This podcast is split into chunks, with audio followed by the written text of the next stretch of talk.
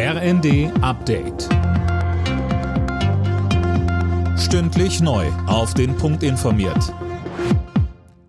Ich bin Linda Bachmann. Guten Morgen.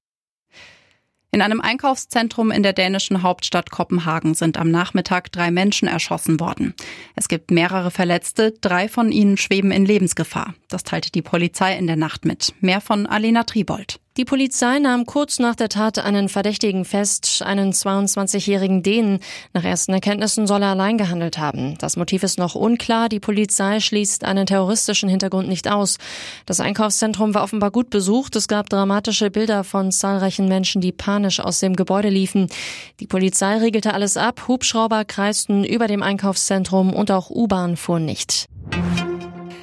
Wegen der gestiegenen Verbraucherpreise beraten heute Vertreter der Politik, der Arbeitgeber und der Gewerkschaften.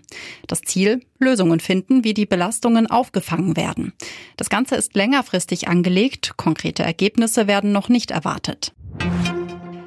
Trotz steigender Infektionszahlen einen neuen Corona-Lockdown erwartet Bundeskanzler Scholz nicht. Auch Schulschließungen lehnte er im ARD-Sommerinterview ab. Aber, so Scholz. Ich glaube, dass man schon davon ausgehen muss, dass die Maske im Herbst und Winter wieder eine größere Rolle spielen wird als jetzt. Und das zeigt sich ja sogar jetzt schon im Sommer, wo die Gefahr, sich zu infizieren, geringer ist. Und trotzdem steigen die Zahlen, weil jetzt weniger Masken getragen werden. Mit Blick auf die steigende Inflation stellte Scholz weitere Entlastungen in Aussicht. Konkret wurde er dabei aber noch nicht. Die Amtsärzte in Deutschland wollen das Abwasser auf Corona-Spuren untersuchen. Das hat der Vorsitzende des Bundesverbands der Amtsärzte Niesen den Funke-Zeitungen gesagt. Damit soll das Infektionsgeschehen besser erfasst werden. Alle Nachrichten auf rnd.de